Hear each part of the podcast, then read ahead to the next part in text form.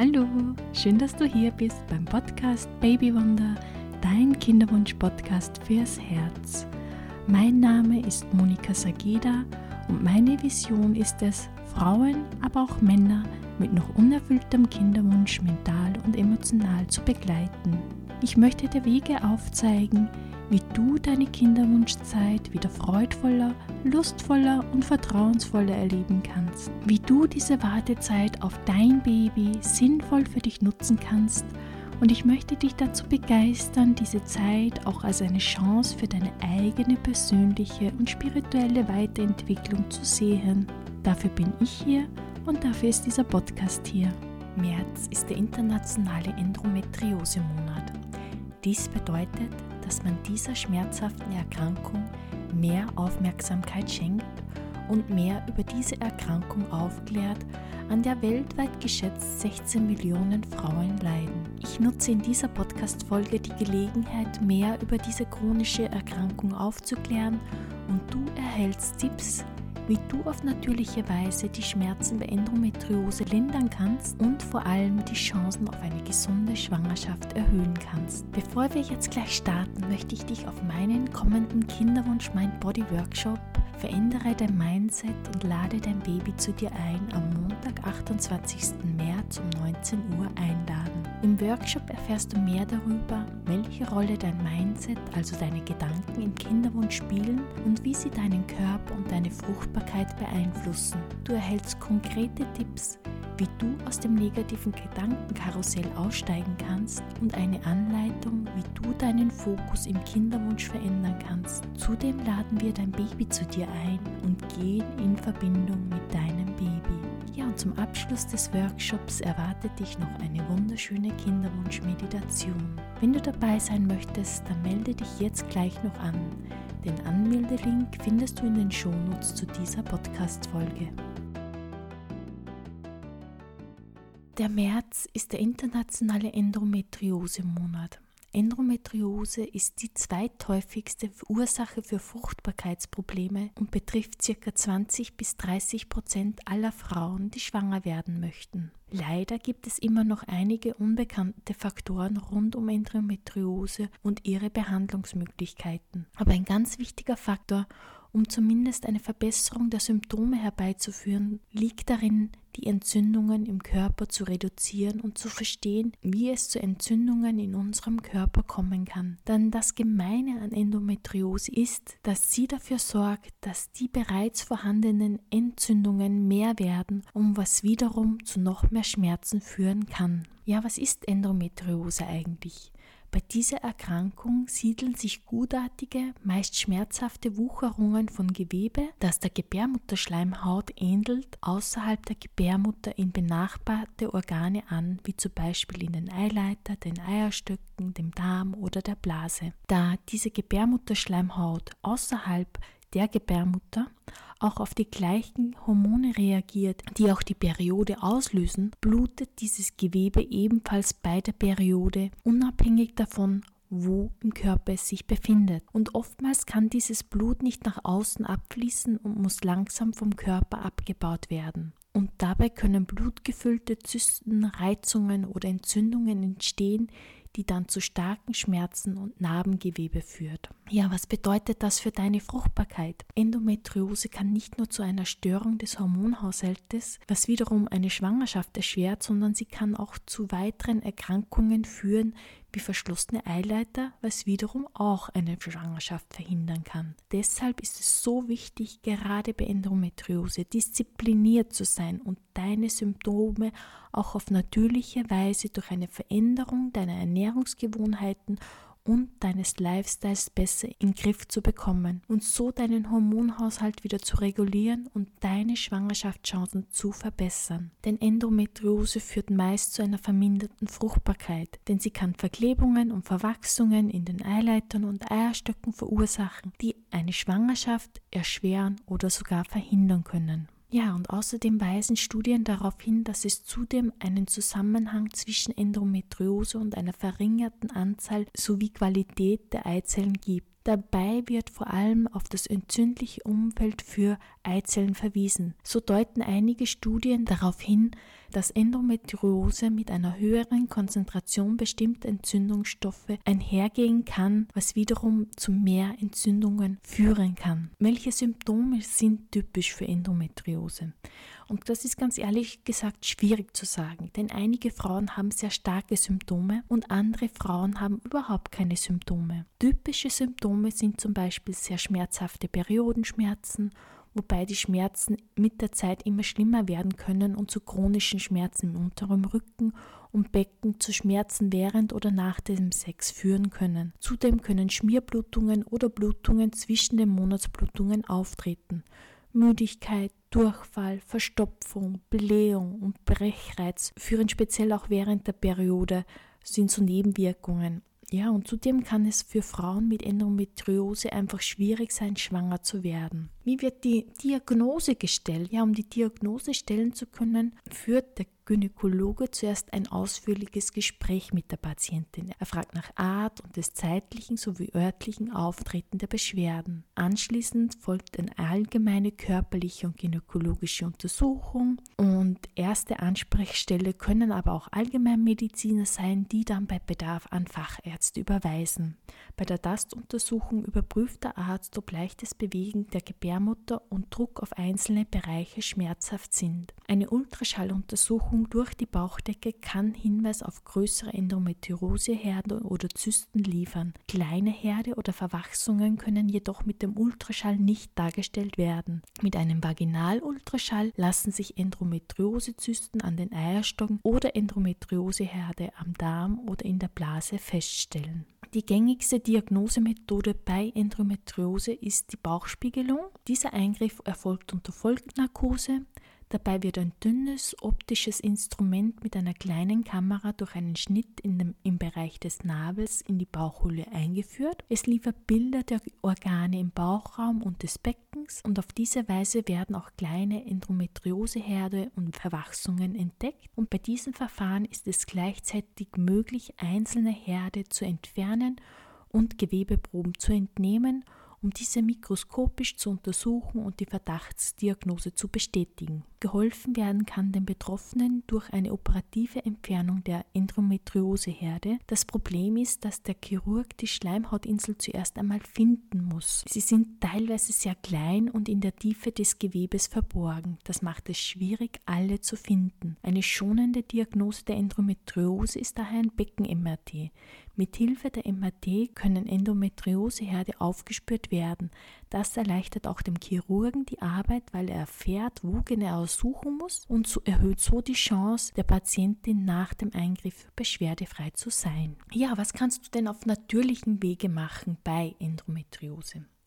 Zuerst ganz wichtig ist, wenn du glaubst, an Endometriose zu leiden oder bereits eine Diagnose hast, ist es wichtig für dich, dich auch medizinisch begleiten zu lassen. Aber es gibt auch vieles, was du auf natürliche Weise machen kannst. Denn selbst wenn du dir operativ die Endometrioseherde entfernen lässt, aber keine Veränderung deiner Ernährungsgewohnheiten und deines Lifestyles vornimmst, ist die Wahrscheinlichkeit sehr hoch, dass die Endometriose wieder zurückkehrt. Also, wenn du Endometriose hast oder vermutest, dass du sie haben könntest, da du einige der zuvor erwähnten Symptome verspürst oder du hast Symptome und versuchst schwanger zu werden und es will nicht klappen, dann sollte der erste Schritt sein, dir einmal deine Ernährung genauer anzusehen und auf dein mentales und emotionales Wohlbefinden zu achten.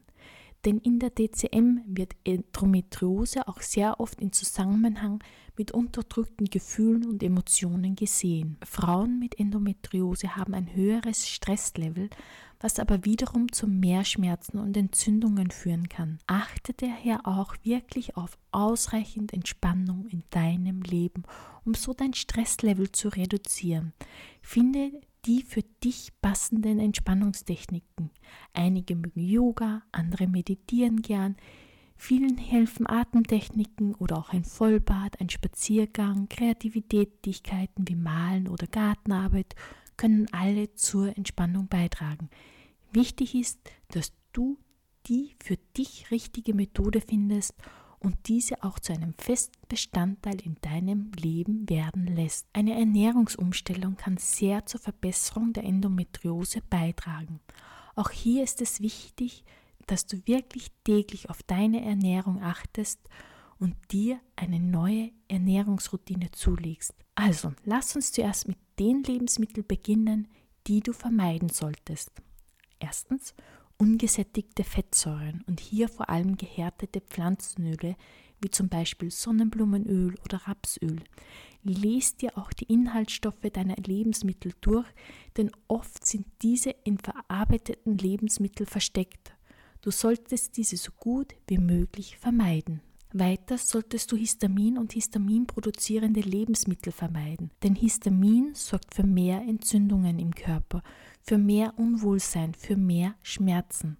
Also achte wirklich darauf, was du isst. Mit Histamin ist es auch ein wenig wie mit einem Glas, das du mit Wasser füllst. Du kannst bis zu einem gewissen Punkt Wasser ins Glas füllen ohne dass etwas passiert. Aber wenn du nicht aufhörst, Wasser in das Glas zu geben, dann geht das Glas irgendwann über und alles wird überschwemmt. Und genauso ist es auch mit Histamin. Vielleicht kannst du ab und zu mal ein wenig von histaminhaltigen Lebensmitteln zu dir nehmen, ohne dass das Auswirkungen auf deinen Körper hat. Aber wenn du immer mehr und mehr davon isst, wird es zu viel und führt zu weiteren Entzündungen und Schmerzen. Also vermeide so gut wie möglich Histamin produzierende Lebensmittel wie Alkohol, Milchprodukte, Joghurt, Trockenfrüchte, Melanzani, gereiften Käse, Schalentiere. Ein weiterer Punkt, ich habe es ja schon kurz erwähnt, ist Alkohol. Wir alle wissen, dass Alkohol im Allgemeinen schon nicht unser bester Freund im Kinderwunsch ist. Auch wenn wir vielleicht glauben, dass Alkohol uns beim Entspannen oder Stressabbau helfen kann oder eine Party lustiger macht, aber Alkohol ist nicht gut für uns. Natürlich kannst du hin und wieder auch mal ein wenig Alkohol trinken, wenn du das möchtest, also vielleicht ja, sag mal, in der Woche einmal, aber achte auch hier darauf, welchen Alkohol du trinkst, denn manche alkoholische Getränke können einen schlechteren Einfluss auf unseren Körper haben als andere. Und hier geht es wiederum um Histamin und je mehr ein Getränk fermentiert ist, desto eher kann es zu Entzündungen im Körper führen und Entzündungen hervorrufen.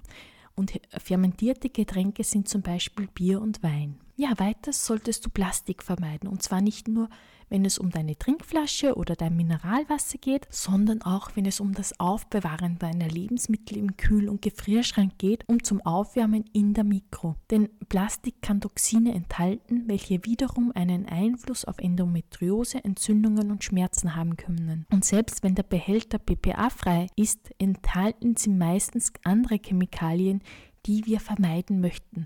Also verzichte auf Plastik, wo und wann immer es dir möglich ist. Und bitte, bitte, bitte erwärme dein Essen nicht in Plastikbehältern. Ein weiterer wichtiger Punkt bei Endometriose und Ernährung allgemein im Kinderwunsch sind Gluten.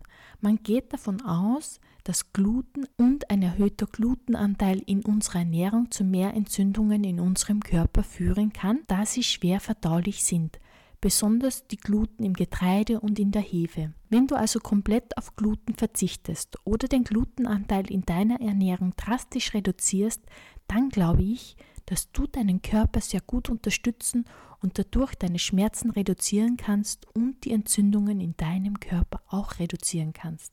So kam zum Beispiel eine Studie mit 200 Frauen mit Endometriose zu dem Ergebnis, dass durch die Reduzierung bzw. das gänzliche Weglassen von Gluten Schmerzen reduziert werden konnten, inklusive der Schmerzen während der Periode und während des Sex. Also eine einfache Methode, die eine so große Wirkung haben kann. Eine weitere Studie zeigte, dass es den Frauen, die auf Gluten und Milchprodukte gänzlich verzichteten und mehr Gemüse und frische Lebensmittel zu sich nahmen, wiederum besser ging. Zudem berichteten diese Frauen, dass sie dadurch ihren Stresslevel senken konnten, wieder mehr Bewegung machten und so wiederum weniger Schmerzen und Entzündungen hatten. Du siehst also, es spielt alles zusammen. Und ja, ich weiß, es ist nicht leicht, auf Gluten zu verzichten. Aber ich verspreche es dir, es wird mit der Zeit leichter. Vor allem dann, wenn du selbst an deinen körperlichen Symptomen wahrnehmen kannst, welche positive Auswirkung ein Verzicht auf Gluten haben kann auf deine Gesundheit, deine Fruchtbarkeit und auf deine Endometriose. Ja, nachdem wir uns jetzt darüber unterhalten haben, auf was du verzichten solltest, lass uns nun darüber sprechen, was du deiner Ernährung hinzufügen kannst. Grob zusammengefasst möchten wir mehr Antioxidantien. Diese helfen Entzündungen zu bekämpfen und somit auch hoffentlich die Schmerzen zu reduzieren. Die erste Möglichkeit sind mehr Gewürze und Kräuter zu nutzen. Verwende mehr Oregano, Basilikum und Kurkuma. Sie verbessern nicht nur den Geschmack deines Essens, sondern sie sind auch wirklich gut für uns. Ein weiterer Tipp ist, mehr Fisch zu essen, vor allem öligen Fisch wie Lachs. So nimmst du die wichtigen gesunden Fette und die Omega-3-Öle zu dir, die dein Körper so dringend braucht, um Entzündungen und Schmerzen reduzieren zu können. Du kannst natürlich auch Nahrungsergänzungsmittel nehmen, aber ich empfehle dir wirklich, etwas mehr Fisch zu essen. Ein weiterer Punkt, um mehr gesunde Fette zu dir zu nehmen, ja, denn unser Körper braucht Fette, unsere Hormone benötigen Fette, also keine Angst vor Fetten, aber achte darauf, dass es gesunde Fette sind, die dir gut tun und die du zu dir nimmst. Also ein weiterer Punkt, um mehr gesunde Fette zu dir zu nehmen, ist Olivenöl, biologisch extra virgin. Achte hier wirklich auf eine gute Qualität, da es wirklich bei der Bekämpfung von Entzündungen helfen kann. Ja, und ich habe ja schon kurz Antioxidantien angesprochen und hier komme ich nicht um Beeren herum. Ich liebe ja Beeren. Sie sind einfach lecker und so richtig reich an Antioxidantien. Sie haben viele Ballaststoffe und du kannst sie ganz, ganz einfach deiner Ernährung hinzufügen. Meine Favoriten sind ja Heidelbeeren bzw. Blaubeeren und Himbeeren. Wichtig ist hier auch wieder, dass du auf die Qualität achtest und Bio-Beeren isst. Oder möchtest du die Pestizide zu dir nehmen, mit welchen die Beeren eingesprüht wurden und so noch mehr Toxine deinem Körper hinzuführen? Eher nicht, da diese ja wiederum zu mehr Entzündungen führen können, welche wir ja vermeiden möchten. Und neben der Ernährung ist auch regelmäßige Bewegung bei Endometriose wichtig, denn auf hormoneller Ebene kann Sport überschüssiges Östrogen und oxidativen Stress reduzieren, von dem wir ja inzwischen wissen, dass er die Schmerzen und Entzündungen im Zusammenhang mit Endometriose verschlimmern kann. Zudem setzt Bewegung und Sport Endorphine frei, die als natürliches Schmerzmittel wirken, das heißt, sie verringern die Schmerzempfindlichkeit einer Person Zudem haben sie auch eine stimmungsaufhellende Wirkung, was wichtig ist, da Menschen mit Endometriose im Vergleich zu Menschen ohne Endometriose häufiger an Stimmungsschwankungen wie Depressionen und Angstzuständen leiden. Achte dabei immer auf deinen Körper und finde die für dich passende Sport- und Bewegungsart. So kann zum Beispiel Pilates und Yoga, aber auch Beckenbodentraining eine wirksame Methode sein, deine Endometriose zu unterstützen. Ein weiterer wichtiger Punkt, den ich heute schon ein paar Mal angesprochen habe, ist die Stressbewältigung. Stress verursacht ein hormonelles Chaos, er kann zu Entzündungen führen und das wiederum verstärkt die Schmerzen bei Endometriose. Finde auch hier wieder die für dich passenden Methoden, um mit Stress besser umgehen zu können. Dazu kann ich dir auch meinen Kinderwunsch Mein Body Workshop am Montag, 28. März empfehlen. Den Link dazu findest du in den Shownotes dieser Folge. Also finde heraus, was dich am besten unterstützt, um stressige Situationen besser bewältigen zu können.